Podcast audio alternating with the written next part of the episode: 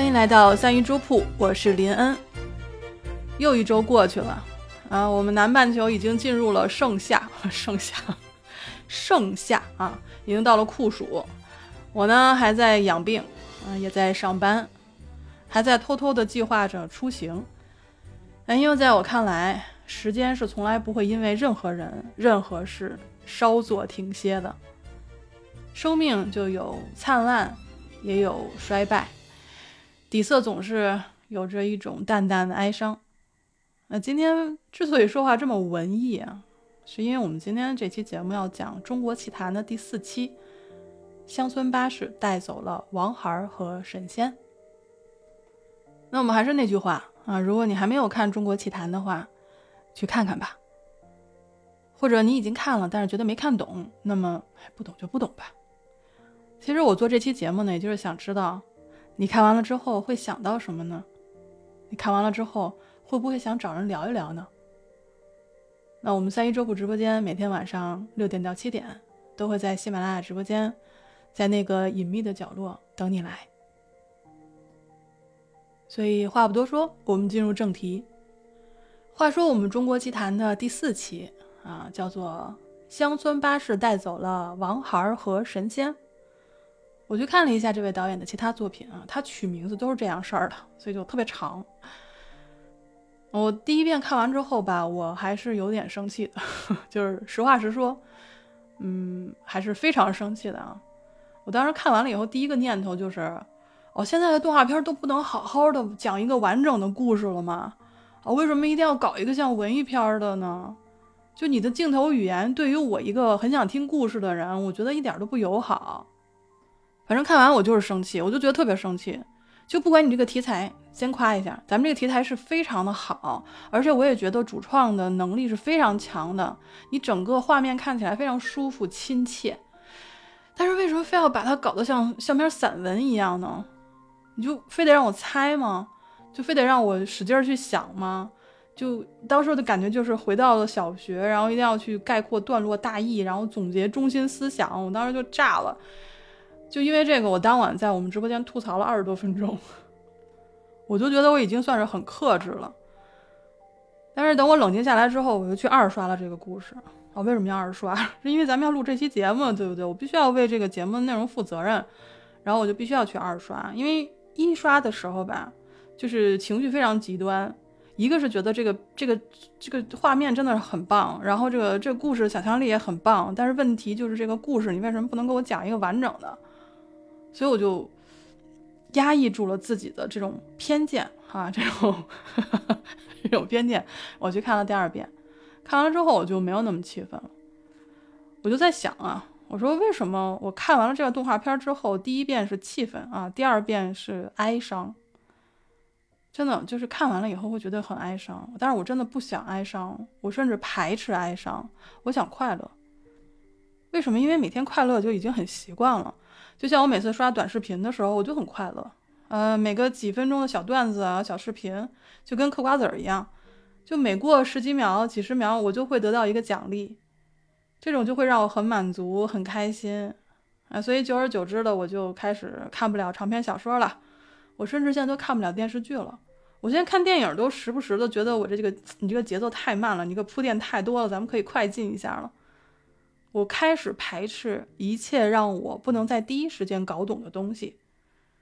我排斥一切需要推敲、需要时间、需要思考的过程。但你反思一下，这个是不对的。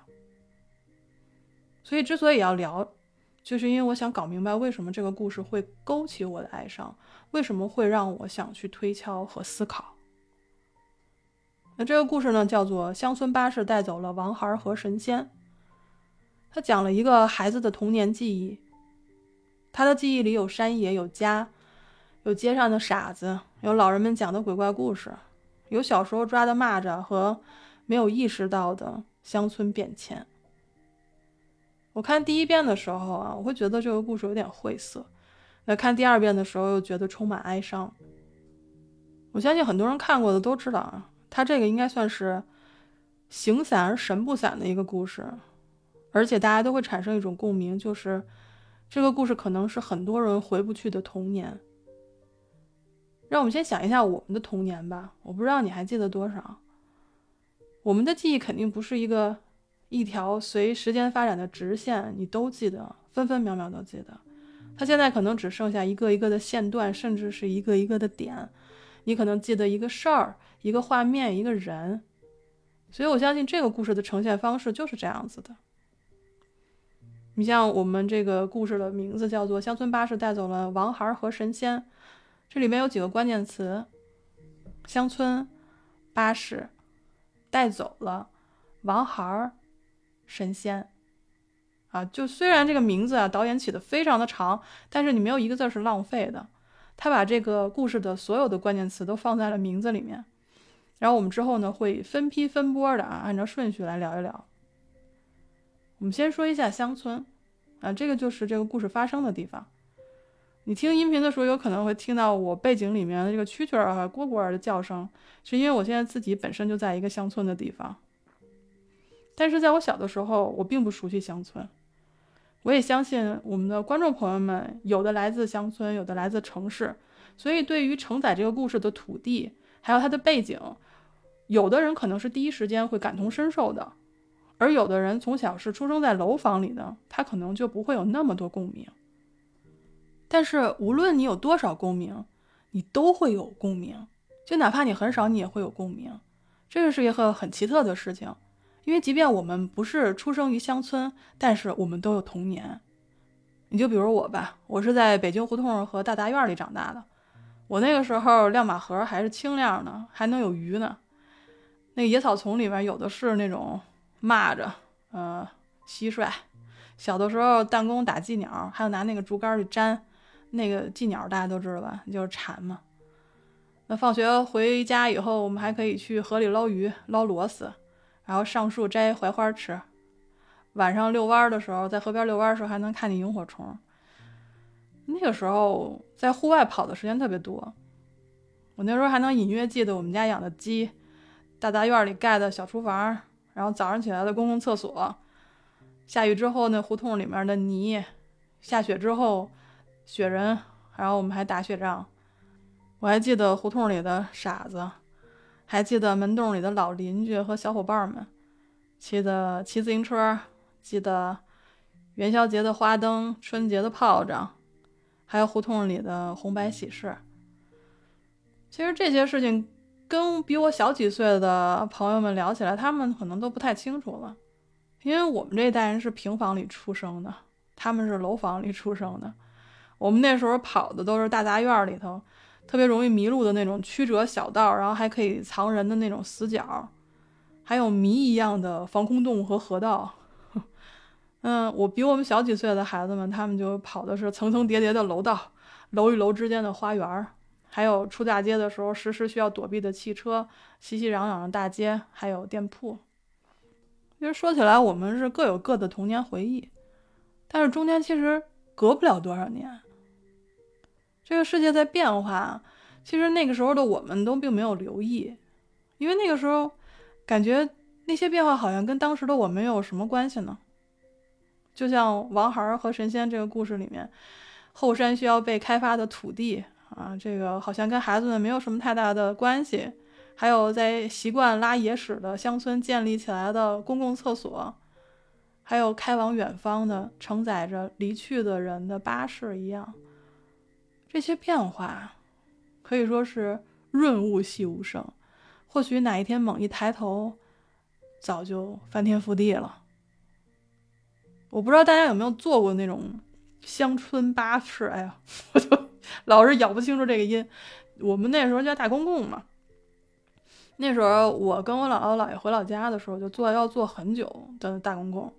他那个我们就管叫巴士啊，就是巴士的座椅套一般都不会很干净的。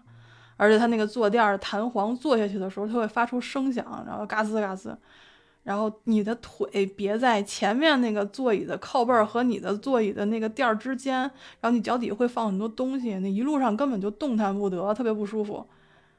你车开到柏油路上还好，你要是那时候乡间土路多呀，它这颠起来的话，你就感觉在 上下弹跳，然后冷不丁的还能被这个弹簧扎一下。我记得那时候很小啊，那时候可能还没上，一上幼儿园的时候吧，可能是下车之后要走差不多一个多小时才能到村里。我当时觉得很远，我就记得我那时候会数着步子走，好就一步两步三步四步这样数着，然后我就觉得我每走一千步啊，我就可以完成一个里程碑，然后我就可以蹲下来休息一会儿。所以那个时候小时候对于乡村巴士的记忆，还有乡村土路的记忆，就是我对乡村的主要记忆。那之后我长大了，然后每次回去的时候就能看到变化，因为土路在变化，啊，柏油路、高铁、政府街，然后土地开发，后来有了花园小区，有了各种的小广告，有了防盗门窗，然后就觉得乡村是在变化的，人口是在流动的，但也感觉传统是在褪色的，而信仰是在消失的。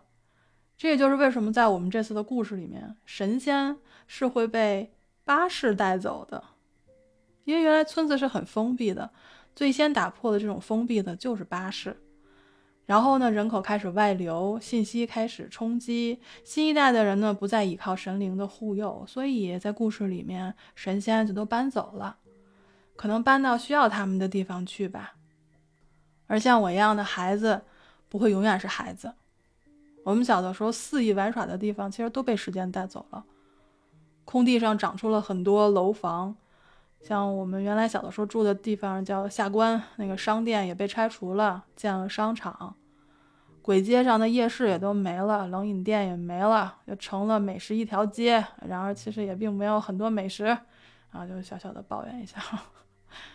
嗯，孩子们长大了啊，我们我们那种小屁孩长大了，家里面的祖辈的人也都一个个离去了，过年烧的香火也不烧了啊。北京城里的鞭炮和烟花也都没了，就像故事里面的，嗯，你以为会保持不变的童年，随着巴士的到来啊，村里面的人走出去了，老人们和孩子们留下来了，然后村子里面的傻子留下来了，然后终有一天，他们都会像大黄和蚂蚱一样生病、去世，但是人走了以后，土地还在。老去的土地依旧会开出花来，冰冻过的土地又会迎来新一轮的耕种。时间带来了变化，也带来了死亡，这是我们每个人都要面临的事情，没有人可以幸免。所以在看完这期的故事之后，会觉得哀伤，会思念。那好在结尾的时候，他点燃了烟花，我们可以感受到一种。嗯，带着期待啊，冲上天去的感觉。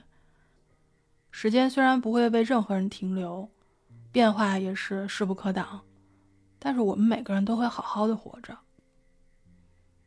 像现在我们在聊的这个系列《中国奇谭》，它都是以神仙妖怪作为中心创作的。那我们之前聊的小妖怪的夏天里的猪妖，鹅鹅鹅里的狐妖，还有林林里的狼妖。其实都是各具特色的妖怪，但是我们今天聊的这一期《乡村巴士带走了王孩和神仙》，这里面的神仙妖怪好像都没有展现他们的法力，只是在默默地守护着村里的人们。虽然直观感觉没有前三部的妖怪能量大，但是我觉得比起巧遇的妖怪，像这种百年、千年的守护者，他们的力量可以说是更加厚重的。所以看片子的时候呢，我就会忍不住想起小时候听到的那些传说，以及家里面老人嘱咐说绝对不能伤害蛇啊、刺猬啊、黄鼠狼啊，还有枝头上的喜鹊和乌鸦的寓意呀，还有天上的云、云里下来的雨雪，黑暗里闪烁的这个闪电，冬天的风雪。小的时候觉得这些这些自然力量里面充满了神秘。大家还记不记得小时候我们想象中的世界是什么样子的？因为像《王孩和神仙》这个短片，它是来自导演的灵感，是因为他小的时候曾经看到自己有三个影子，所以他就会觉得其中有两个肯定是妖怪。然后故事里面他看到盲眼的爷爷啊做饭走路，他就觉得不可思议，他就会想象会有妖怪来帮助他。那故事里面，他们村子里的傻子王孩儿，呃，有一天不见了，他会觉得那一定是跟着巴士走了，而且他不是孤单离开的，有村里的神仙陪着他一起离开了。就是小时候我们会靠着想象力创造出一个只属于自己的光怪陆离的一个世界。那长大后，因为我们理解了很多东西，我们让世界还原成了书里面的定义和定律。我们变成大人以后，我们的世界就是闹钟、地铁，是早饭和保温杯，是朋友和敌人，是优质蛋白和健身 APP。你抬头看，看到的是红绿灯后的霓虹灯，是星巴克里的杯子，还有电影院里的爆米花，是搜索引擎里的解说和链接。这个世界就是电子和上夸克和下夸克。是所有粒子的不同排列组合的方式。我们长大以后的世界不再是小时候那种窗外飞过的黑影，然后衣橱里的异响，也不是叠一艘纸船就可以穿越海峡，更不是冲上煤堆我就可以战胜海盗，不是黄鼠狼变身来偷鸽子蛋，也不是刺猬送来的神仙衣。时间带走了很多。它带走了过去，也带走了我们对未知事物的渴望，对感受神秘时的想象力，更带走了我们对于自然的敬畏。我一直相信真理不承诺幸福，所以长大的我们要如何追求真理，也同时追求幸福呢？如果你看了这个短片，你觉得有怀念、有失落、有哀伤，那我想你一定跟我一样。Get 到了这个片子里要讲的东西。那看完之后呢？怀念之后，失落之后，哀伤之后，我们要做点什么呢？去看第五集吗？当然，第五集已经上线了，是必须要看的。那除此之外呢？我们每天除了上班、下班、学习、工作，每天忙着寻求问题的答案，我们还应该做点什么呢？我估计会有人说，嗯，差不多得了，想那么多干嘛？反正这个世界就这样了啊，我也就这样了。这几句听着是不是特耳熟啊？这些话反正我都说过，但是这是不对的。我昨天直播间里问了啊，我问大家，我说你们最近还会好奇吗？对什么事情感到好奇吗？大家都说好像最近不怎么有好奇心了。尤其是这三年，大家过得都特别难。然后我们就在想，我说，其实我们很多时候已经习惯了啊，随便不知道是什么样的一个理论也好，一个帖子也好，一个视频也好，随便丢给我们一些似是而非的东西，我们可能就当做这个是我们要寻找的答案了。然后我们可能慢慢就失去了对这个世界的好奇。一旦你失去了这种好奇心，你会认为一切都是理所当然的。我承受这些东西也是理所当然的。我没有了想去见的人，我也没有了想去的地方，我就这样了，世界也就这样了。那干嘛要想那么多呢？又何必做多余的事情呢？我们都知道一句话：世界上本没有路，走的人多了，也变成了路。但是你有没有想过，作为我们后辈，当你面前有着无数条被前人踩出来的路？你是否还会好奇呢？那些没有路的地方是什么样子呢？我们还有没有勇气去走出一条新路呢？我还记得我小的时候总是上蹿下跳的，然后跑跑颠颠的。正常的那个好好的路不走，一定要去走马路牙子上最边边的地方。河边走的时候也是，就会不断的去寻找那些可以挑战自己平衡感的那种斜坡。我们从探索世界。到慢慢对世界产生麻木感，其实也不过用了二三十年。我为什么变得不再有好奇心了呢？是因为我们长大了吗？是因为我们要务实了吗？还是因为我们被我们自己的文明驯化了呢？在生存竞争的压力之下，我们的所学是为了工作，我们不断的增加知识，培养逻辑思维，但是同时也抑制了。形象思维的生长，逐渐丧失了想象力、创造力，缺少了对生活的激情和执行能力。我看了这个短片之后，我就会想，好奇心或许就是人类尚未丧失的野性，未被我们的文明驯化的野性，是未被知识、理性、科学道理、逻辑思维驯化的激情，是想象力和创造力的源头，是丰富和复杂的起点。我不确定自己是否丢失了好奇心，但如果是，我很想找回来。这就是我看完了《中国奇谭》第四集《乡村巴士带走了王孩和神仙》最大的感受。我想找回我丢失的好奇心。那你呢？你看完了这一期的短片之后，有什么想跟我说的吗？欢迎大家在下面评论区给我留言，或者来到我们的直播间。来跟我聊一聊。那我今天呢，将以一段我非常喜欢的话结束这期的节目。这段话是这样说的：很久以前，我丢失了一头猎犬、一匹栗色马和一只斑鸠。至今，我还在追寻它们。我对很多旅客描述他们的情况、踪迹以及他们会响应怎样的召唤。我曾遇到过一二人，他们曾听见猎犬吠声、奔马蹄音，甚至还看到斑鸠引入云中。他们也急于寻找他们回来，像是他们自己遗失了他们。每个人都会有自己遗失的猎犬、栗色马和斑鸠。有的人一辈子都在找，有的人无动于衷。